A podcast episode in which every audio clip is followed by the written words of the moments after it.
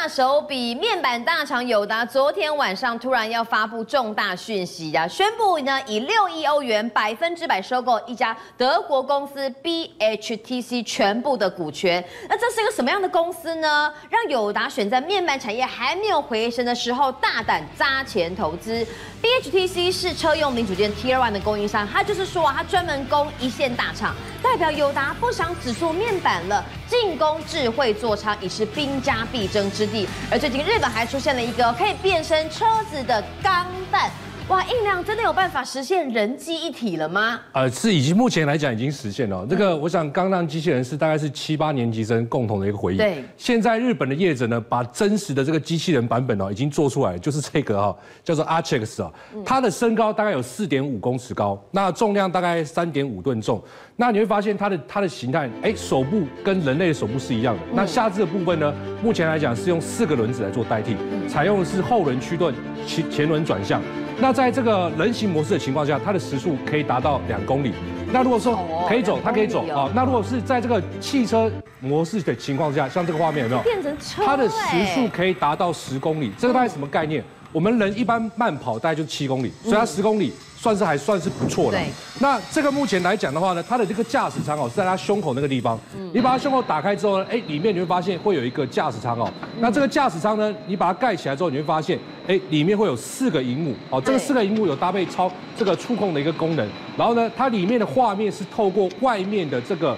九个摄影机哦，传输到这个里面来哦，可以实际做一个操控。然后，然后另外它有两个这个操操作杆哦，操作杆的部分，一个是操控手部，一个是操控一个一个脚步的这个动作。对，所以你可以发发现到，哎，这个呢就用到很多很多的面板。那你要买这个这个机器人的话，我想一般人是买不起的。对，因为它造价八千六百万台币。还要八千六百万，对，好贵。所以你要买这个的话，除了你有钱之外呢，还是要很有钱，因为你除了要买买到之后呢，你还要。一个仓库 或者是个园区，让它可以跑。虽然我们买不起这个，但是未来我想这一种就是说智慧驾舱的这种驾驶环境哦，可以在电动车上看得到。我们买买不起这个，但是至少我们在电动车应该是买得起的。对。所以在电动车的部分，你看友达为什么要去并购所谓的 BHTC 哦？啊，花了大概两百零四亿这个新台币。我想，呃，BHTC 呢，它是这个德国的一家汽车系统的零组件的一个厂商啊。刚明君也讲到，它是 Tier One 的一个供应商。那友达并购它之后，它的好处在哪里？等于说友达接下来呢，它不只有面板，还有车用零组件，嗯，来以及人机界面的系统，还有所谓智慧架舱，它会变成是一个多元的一个供应厂商，所以它不只是一个面板的一个供应商喽。嗯，那 BHTC 呢，它其实在欧洲、北美、印度、中国都有工厂。未来的汽车工业讲究就是什么在地化供应，是，所以友达并购它的好处在哪里？就是说我可以同步拿到全世界那么多的一个工厂，我就一步到位了嘛，那我就可以晋升呃第一线的这个供应的厂商。那友达为什么看中这个车用面板这个区块呢？因为原因很简单哦，我们可以看到在二零二二年的时候呢，友达的绿色这个是车用面板，嗯，车用面板的一个营收占比在十四趴，相较于前年八趴，你会发现。这个电视的二十三趴降到了十五趴，其他几乎没什么改变。哎，车用面板它是怎么样？明显有做一个增长哦。等于说取代电视的消退，成长的是车用车用面板这一块。包括今年上半年，友达的车用面板这个销售量大概是呃两百亿台币，对，较去年成长大概二十趴。所以这一块市场的爆发力道来讲的话是非常强的。所以友达今年它其实在四月份。他去台湾的展览上，他就展出了智慧驾舱的一座舱的一个产品。哎，到底智慧驾舱跟现在的驾舱有什么不同的地方？我想说，可能就很多情报放在荧幕上面而已啊。呃，不一样的地方，我跟明君报告，就是说，呃，当这个你你你拥有这个智慧座舱的时候，你一进到车子里面的时候，它前面这个曲面的荧幕有没有？它就可以读取你的一个驾驶身份。Hello，阿亮，到底是女主人？哎，到底是阿亮还是明君？啊，或者是呃，或者是你们家中的其中的一个成员？那他会怎么做？他就会自动调整座椅的前后位置。嗯，然后去调整这个后照镜的一个角度，嗯、啊，那就很方便，你根本不用手动嘛。嗯，然后呢，它在这个荧幕上也会跳出你的个人讯息，比如说，哎，你今天的行程是什么？嗯、那你代办事项是什么？甚至呢，你可以透过这个荧幕，可以开所谓的这个视讯会议。嗯，那另外来讲的话呢，你可以发现哦，它也把什么，也把这个透明式的这个 micro LED 哦，直接导入到这个前面的这个挡风玻璃上，所以就可以实现所谓的这个 AR 导航。嗯，那甚至呢，这个。曲面荧幕看到哪导到哪，对，看到哪到哪，它也可以判断你说，哎，你是不是有疲劳驾驶，或者是你有分神，它就可以透过系统的方式来提醒你要特别特别注意。所以这个未来来讲的话，在很多汽车上一定会被广泛的做一个运用哦。嗯，好，我们看到智慧座舱哦，友达在今年的 Touch 台湾已经演绎过啦，当时可能就在练功啦，也为后来的并购哦先呢埋了伏笔。当我们讲到哦，最近啊这个电动车，你说电动车未来啊一定是趋势嘛？那 Model Y。今天有个特斯拉的讯息是说啊，它呢这个出交车量并没有符合外界预估，但是相较年初它当时释放这个讯息的时候，股价是大跌，但这一次一样是交车量没有达标，为什么股价不跌？人家说年初的特斯拉跟现在特斯拉不一样了，年初没有 AI，现在有 AI，年初没有 Dojo，现在 Dojo。对，那另外来讲，其实啊，它的今年的销售目标大概是一百八十万辆。嗯它上半年就已经卖了八十八点九嘛，所以说你现在稍退衰退一点点，其实可接受，是可以接受的，因为它第三季来讲的话，这个销量大概四十三点五万辆左右啊，跟虽然说比第二季来讲是衰退的，但它整个这个车子的制造部分来讲的话呢，呃，大概也是也是做一个同步的一个呃减少，大概四十三四十三万辆。那主要原因就两个，第一个在于说。呃，这个美国的通膨，它影响到一些家庭的这个消费意愿。当然，啊，那当然就是你通膨增加之后，大家就不太想不太想这个花钱买车了嘛。嗯、第二个就在于说，哎，有一些部分的工厂停工，所以让它这整个交车的数量呢也开始出现一个减少，产量也做一个减少。对，但。不过目前来讲的话，就是说，呃，它整体的一个销售目标还在一个范围之内，误差之内，所以它对于今年可以卖一百八十万辆，还是相对相对的一个有这个目标没有改变，没有改变，八十万辆。那十月一号呢，他他他有公布，就是说，哎，他对中国大陆 Model Y 要做一个再进化。那这个有网友笑称了，这个叫挤牙膏式的再进化。跟怎么也变成晶片厂了啦？怎么跟苹果一模一样？就说，哎，你有做改变哦，可是变化不大，就那挤牙膏的感觉。为什么呢？看不出来，看不太出来，因为第一个。它在这个 Model Y 的部分里面的这个这个灯条，啊它把把它改成二五六色的，就可以变化。哦，颜色可以变更多，可以变更多，氛围变更多啊。所以有有人觉得有感啊，那有些人觉得还是无感。如果没有用到人，当然觉得无感。那第二个就是说，仪表板的排式的部分呢，也做一个这个材质的替换，质感再升级。质感再升级。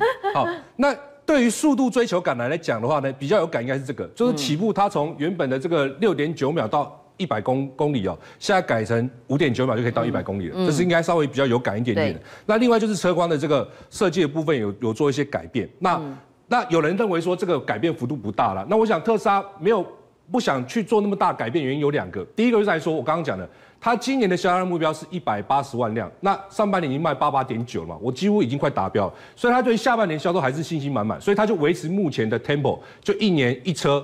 就好了，不用做太大的改款。嗯，啊，第二个就在于说，呃，目前来讲的话，它其实哦，不不像一般汽车去追求所谓的汽车的舒适度或豪华感，嗯，它更在意的是自动驾驶。对。啊，或者是这个一体压铸式的这个智慧制造的部分，嗯，那以及这个四六八零电池提升的部分，是，我想它希望就是说可以从这些制造端去做一个呃 cost down 的部分，让车子卖得更便宜，嗯、然后更多人可以用它的特斯拉一个电动车。反正硬体上面的升级不是他所注重的，对主要是里面的内容、软件、技术升级才是他所追求的啦。对，没有错。嗯、那这个所谓的一体一体式的这个压铸的的这个部分来讲的话呢，其实哦。丰田的车厂呢，现在呢也积极在学特斯拉，嗯，他希望他未来也可以达到这样的一个功用。一体式压铸的这个呃呃这个优点在哪里？第一个在于说它不用组装，嗯，第二个在于说它不用焊接。第三个来讲的话，它不用怎么样，这个把零件运来运去，就省去了这个过程的运送成本的一个费用。对，所以在这样子的情况之下呢，你的这个成本一定会大幅度的降低。对，所以丰田就有讲了哦，我现在用一体式的这个压铸来做生产的话，未来电动车有三分之一的车身都用这样子的技术，那制造过程呢，大概只要三分钟。可是同样的产品用过去的工艺来制造的话，八要八十六个零零件。然后三十三道的工序，然后呢，这过程要一个小时。嗯，你看三分钟一个小时，这个这就明显就差异就出来了。对，所以呢，他现在呢就积极的导入到所谓这个一体压铸式的一个制造。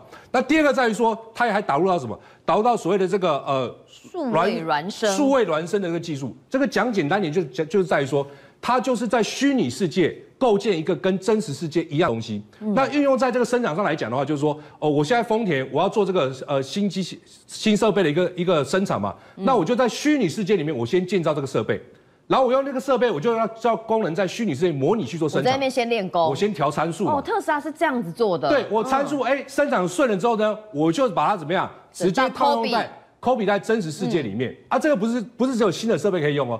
旧的设备也可以用，旧的设备一样，我在虚拟世界里借到一套系统，然后又利用参数去调整嘛，让旧的设备达到一个最有效的运用一个生产效益率之后呢，再搬回到现实这些世界做一个生产。所以这样子呢，透过所谓的孪生技术之后呢，数位孪生技术之后呢，它的生产的效率就提高大概快三倍左右，是哦，非常非常的高。嗯、那所以丰田呢，它现在也积极在投入这个区块。那另外来讲的话，它也什么开发了所谓的自行式的生产技术，技术啊，就是说透过镜头以及远端遥控的方式，大家可以看到画面。这是半成品哦，就搭载了电池跟所谓轮胎的部分，它可以自己去找到所谓的这个机机械手背啊，然后做一个呃。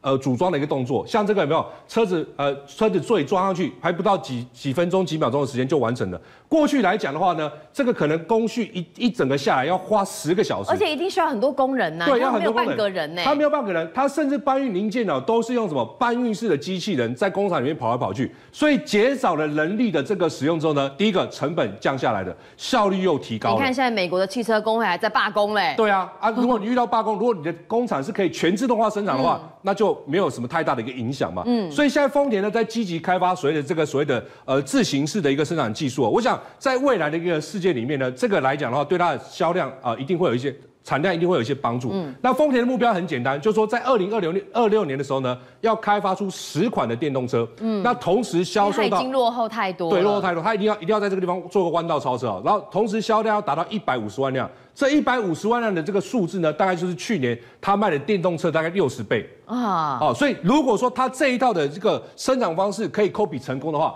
我想未来呢，丰田电动车会越卖越多，那电动车的一个市场来讲的话，一定会大幅的提升的。政界、商界、演艺界跨界揭秘，重案、悬案、攻击案、拍案惊奇，新闻内幕、独特观点，厘清事实，破解谜团。我是陈明君，我是李佳明，敬请锁定《五七新闻网》，真相不漏网。